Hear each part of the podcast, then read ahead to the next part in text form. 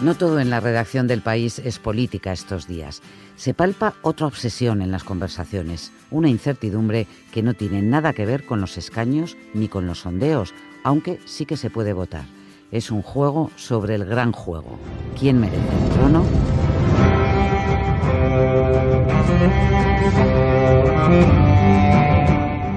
Lanzamos un especial que la verdad está muy chulo, con rollo Magic, de, de juegos de rol y tal para que la gente vote el personaje que cree que tiene que ganar el trono.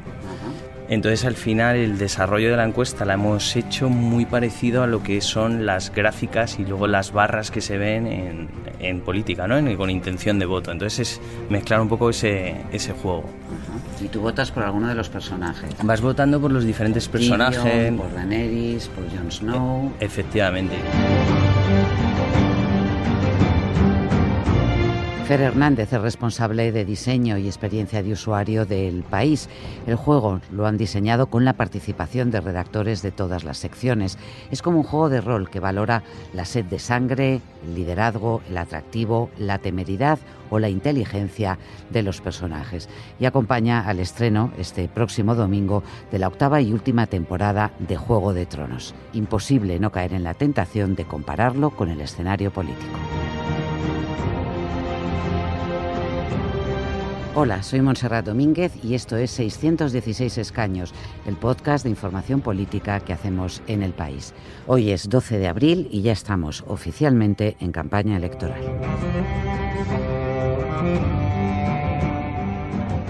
Manuel Javois, tengo un problema muy serio. Cuéntame. No sé nada de Juego de Tronos. Bueno, mucha gente tampoco sabe nada. Ya, pero todo el mundo está entusiasmado. Tú sí que lo has visto, ¿no? Yo lo he visto, sí. Eres eh, muy fan. He tenido un defecto, sí, bastante fan. He tenido un defecto con estas series que normalmente espero a que acaben para meterme el atracón y sin embargo he ido temporada a temporada y por lo tanto me cuesta muchísimo remontar después, saber cómo acabó la anterior. Pero bueno, después de tantos años ya más o menos tengo una idea general bastante establecida. No me da tiempo a ver Juego de Tronos de aquí no, a las no te va a dar tiempo, ¿no? Bueno, pues ayúdame si a quieres conservar trabajo y familia, me parece que... la vida, directamente. Bueno, pues explícame algo para que yo entienda por qué está tan implicado, implicado el juego político con Juego de Tronos. Bueno, hay un trono y a partir de ahí eh, yo creo que se explica todo. Hay un trono y hay mucha gente aspirando a ese trono. Creo que retrata el poder de una forma crudísima, eh, en un tiempo además muy, muy, muy, muy remoto, con algunos elementos de ciencia ficción, con lo cual también se parece bastante a la realidad, sobre todo la nuestra, y, y, por lo tanto entre los diálogos, entre las alianzas, entre las tradiciones, casi todo, casi todo se puede trasladar a nuestro momento político actual y al momento político actual de cualquier país. Vamos con algún ejemplo concreto, venga. ¿Os gustan los acertijos? ¿Por qué? Estoy a punto de oír uno. Tres grandes hombres se sientan en un salón. Un rey, un sacerdote y un rico. Frente a ellos se encuentra un mercenario de baja cuna. Cada uno de los hombres quiere que mate a los demás. ¿Quién vive? ¿Quién muere? Hmm, depende del mercenario. ¿Ah, sí? Él no tiene corona, ni oro, ni el favor de los dioses. Tiene una espada, poder sobre la vida y la muerte. Pero si es el mercenario quien manda, ¿Por qué fingimos que los reyes tienen todo el poder? Cuando Ned Stark perdió la cabeza, ¿quién fue realmente responsable? ¿Joffrey? ¿El verdugo? ¿U otra persona? No me gustan los acertijos. El poder reside donde los hombres creen que reside. Es un truco, una sombra en la pared. Bueno, el, diálogo que acabamos de escuchar eh, es de Lord Varys, que es un intrigante. Cuando él dice el poder reside donde los hombres creen que reside y que es un truco y una sombra en la pared, eh, está yo creo que definiendo perfectamente lo que está ocurriendo, por ejemplo, ahora mismo en, España. ¿no? Y, lo, que a mí, por ejemplo, me viene mucho a la cabeza lo que ha ocurrido durante todo este tiempo y lo que está ocurriendo ahora, pero ya ha establecido él eh, como candidato Pedro Sánchez. ¿no? Eh, durante muchísimo tiempo el Partido Socialista ha estado metido en unas intrigas palaciegas terribles que, han costado eh, metafóricamente muchas cabezas. Y, al final, si te das cuenta, pues el, poder es como una especie de proyección. El poder generalmente eh, se apoya en, una cara visible, en este caso sería la de Sánchez, y él, su pelea dentro del Partido Socialista y también ahora su pelea dentro del gobierno, ahora que ha estado en el gobierno, y si consigue repetirlo, sería conseguir apropiarse de él. Oye, y esa frase que he escuchado creo que es de otro personaje que dice, te lo juro, sentarse en un trono es mil veces más difícil que ganar uno. Este personaje es uno de los más fascinantes de la serie y es un poco el que lleva la vitola de favorito, ¿no? Y también favorito del público, que es Daenerys Targaryen, eh, eh, la mujer que no arde y que tiene tres dragones, ya solo le queda uno. Y, creo que es el, perfecto balance de lo que va a ocurrir después del 28 de abril en España. Eh, Porque tú puedes ganar y puedes no ocupar el trono, ¿no? Sí, tú puedes ganar el trono, pero, pero de, el caminito que te lleva de ganarlo a sentarte ya es muchísimo más complicado. Afortunadamente vivimos en una democracia parlamentaria. Eh, si uno gana con minoría necesita apoyos y tal y como están las encuestas y tal y como está el patio político con tantos partidos, eh, todo el mundo va a requerir complicidades y consensos para llegar. Es decir, ganar no significa nada. Cualquier candidato firma ahora mismo quedar segundo, eh, primero en su espectro ideológico y, sumar, con otras para poder ganar. Y esto lo sabemos de cara a esta cita del 28 de abril, que ganar no es suficiente. Una vez dijiste que la familia es lo que pervive todo cuanto pervive. Twain Lannister, que es el cabeza de familia de la de, la casa Lannister y a mí me recuerda muchísimo al Partido Popular y a Pablo Casado. Eh, el nombre de la familia es lo que sobrevive, es todo lo que sobrevive. Fíjate, yo soy gallego y yo he asistido a muchísimas campañas electorales en las que no encontraba el nombre del PP en los carteles. Asediado por la corrupción, etcétera. Entonces Feijó lo que hace es poner su nombre en azul, dando por hecho que el azul se asociará al Partido Popular, pero las siglas no aparecen o suelen aparecer muy poco. Casado quiere desligarse de, de, alguna forma del viejo, del PP, de, que empiezan a Aznar y han acabado casi todos, son muchísimos de ellos en el banquillo de los acusados, pero las siglas siguen ahí. Sí, pero las siglas han cambiado también, ¿eh? porque ahora los carteles es de populares, no es del ah, Partido Popular. Populares, eso utilizan populares pero ahí están, y un medio corazón, ¿eh? que es un símbolo que se está utilizando mucho ahora, lo están usando de manera masiva.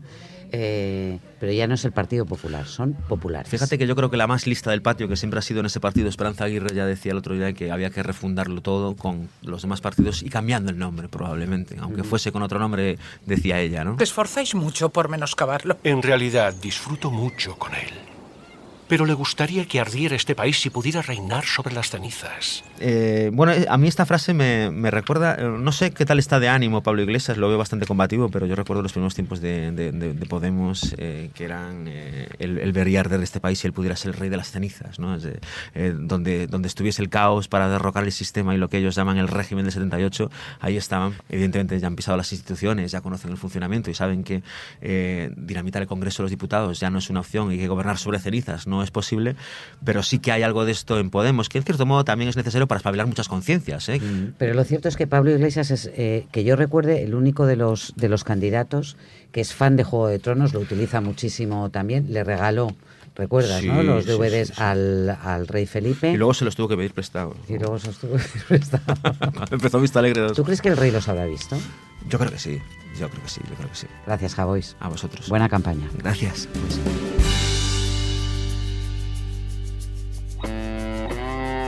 Hablando de tronos, estoy viendo a Aznar sentado en uno, rodeado por Casado, Rivera, Abascal, Álvarez de Toledo, Aguirre y Mayor Oreja. Es la ilustración de Juan Colombato en la portada del País Semanal de este domingo, que acompaña al reportaje sobre la nueva vieja derecha de Jesús Rodríguez.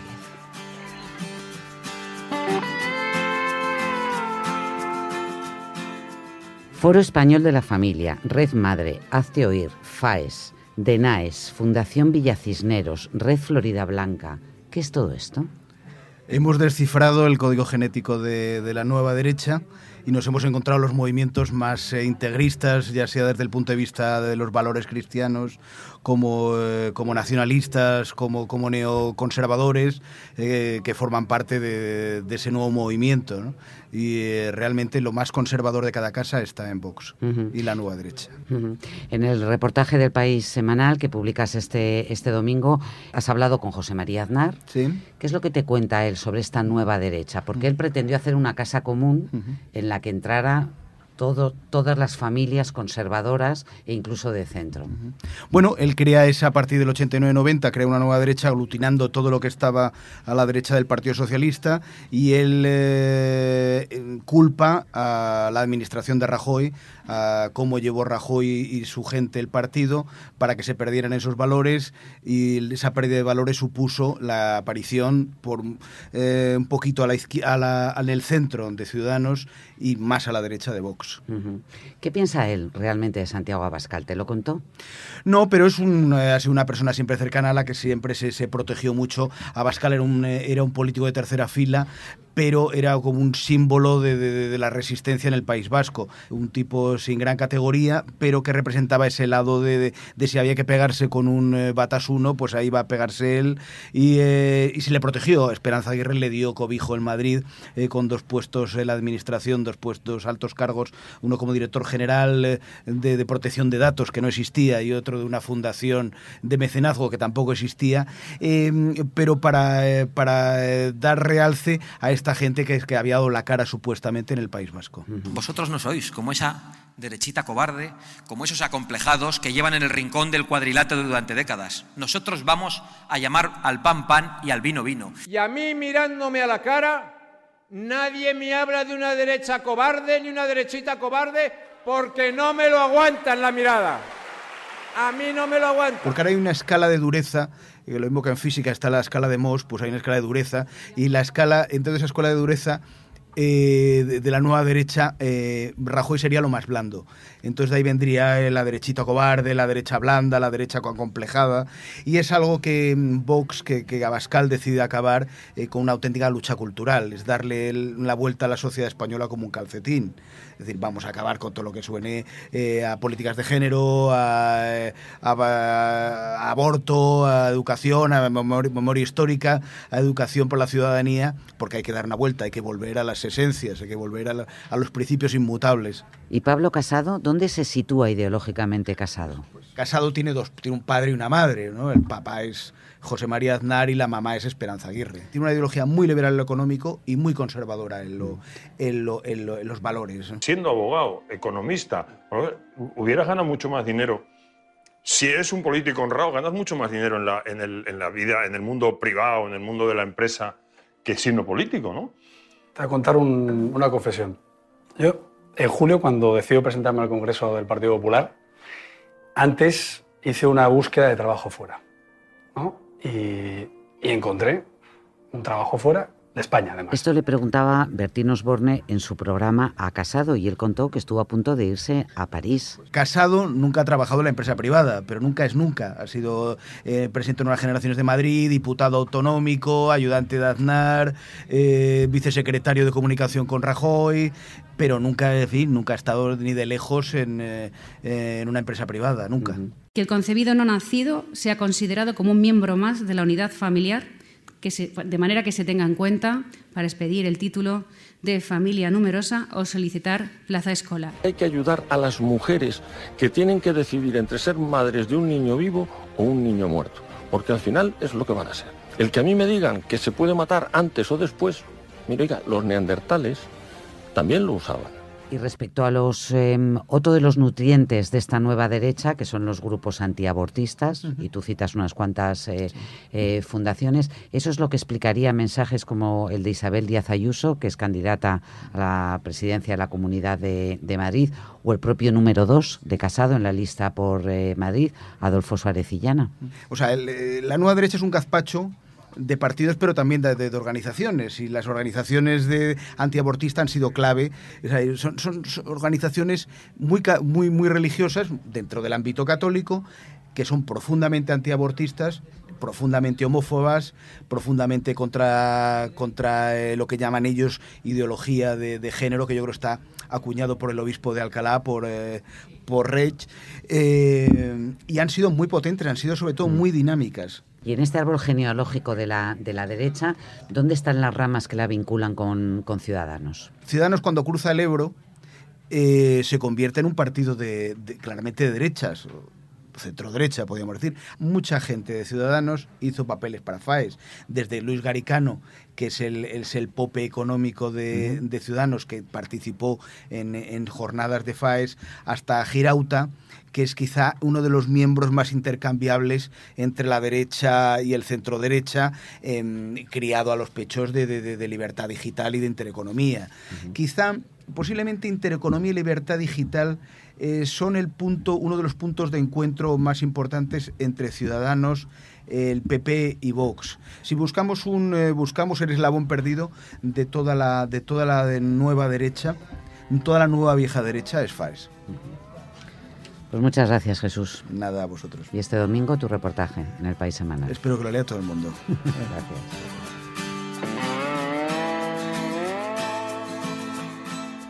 Llega el momento de conocer la solución al acertijo de ayer. Recuérdame, Bernie Marín, ¿cuál era? Las dos formaciones, aparte de los grandes partidos, que han logrado presentar candidatura por todas las provincias y además por Ceuta y Melilla, son la coalición Recortes Cero Grupo Verde y el Partido por un Mundo Más Justo.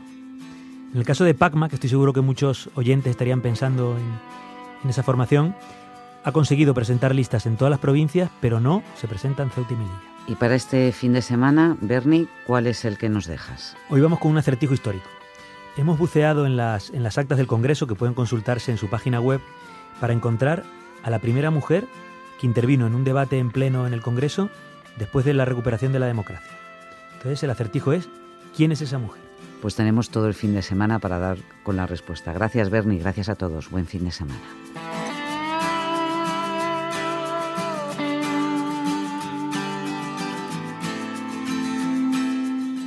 Este podcast se llama 616 escaños, es una producción del país y durante este mes de abril y hasta que se celebren las elecciones generales, cada mañana, de lunes a viernes, tenéis disponible un nuevo episodio. Podéis escucharlo en la web del país, elpaís.com, en Apple Podcast si preferís oírlo desde vuestro iPhone o iPad y en Podcast de Google si lo que tenéis es un móvil con el sistema operativo Android.